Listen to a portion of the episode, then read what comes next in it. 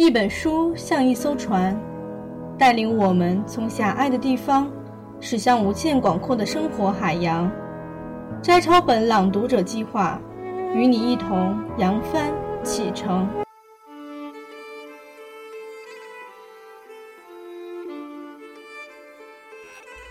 烟波兰，作者简真，朗读小莫。第一部分：烟波兰。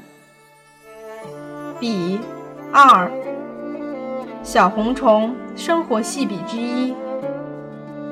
现在想想，已有二年多了，但那只小红虫就像是我的朋友一样，深深的让我记忆着。那年我高三，最机器化的年龄，每天窝在图书馆死啃活啃的，不知天昏地暗。有一天晚上，我正在背地理笔记，昏昏沉沉之际，突然发现一只很小很小的小红虫，比一粒沙子还小，慢慢地爬上我的笔记簿。我感到很新鲜，从来没见过这么小的虫。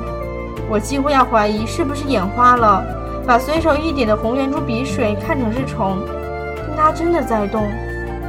我瞪大眼睛看了一会儿，是真的小虫，没错，多新鲜！我不禁趴在桌上看得出神，好可爱的小不点儿，它一定是刚到这个世界不久。瞧它红得那么弱，步伐那么精细，只要我大力点呼吸，怕不把它吹到十万八千里远才怪哩。它没有固定的方向，似乎是漫无头绪的在摸索。它一定没搞清楚它站的地方到底是什么玩意儿。不过我发觉它对颜色的辨别力很高，尤其是黑色。只要一碰到黑色，就马上变换方向，而且动作急速，仿佛相当惧怕的样子。最后，他终于穿过字与字之间的空隙，到达笔记簿上最大块的空白地方。他似乎很喜欢白色，我想，他是不会知道有我这么一个人正目不转睛地注视着他。他在白色的纸上安步当车，一点儿也意识不到是否有突发性的危险。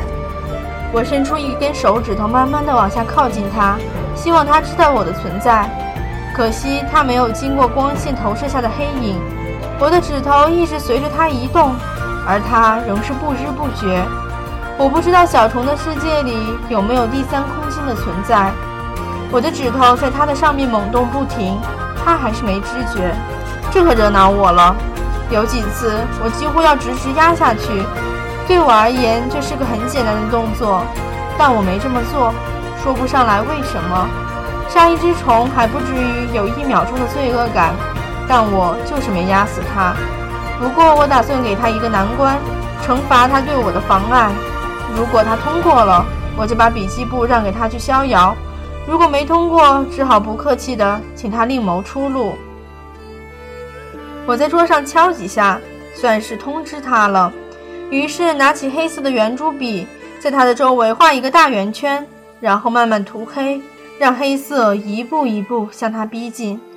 它的反应立即可见，急速的四处乱撞，碰到黑色就掉头，像被包围在熊熊烈火之中的人一样，只会乱冲乱撞，那样的惊恐、焦虚、无助。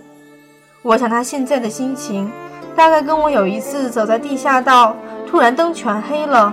畏惧的不知如何是好的感觉一样，我的笔尖继续逼近他，他反向逃避，我转向又逼近，他错乱的程度几近疯狂，只会团团转，只会在渐渐缩小的空白里慌乱的不知所措。他那样的惧怕黑暗，我想，如果他知道上帝，我相信他会死命的喊着上帝，而这时候，我无疑的是他的上帝。最后。一团漆黑当中，只留一点点空白，让他立足。我求助他了。我怀疑他是否能走出去。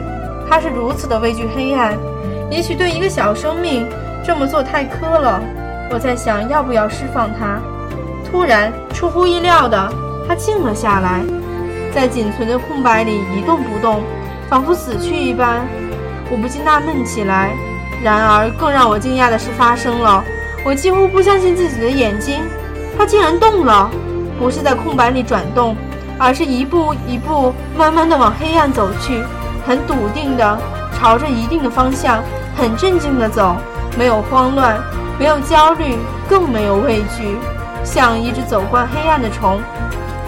是什么力量让他把黑色透视成白色，让他那么肯定黑暗之后就是白色？它只不过是只小小的虫子罢了，他怎么能够？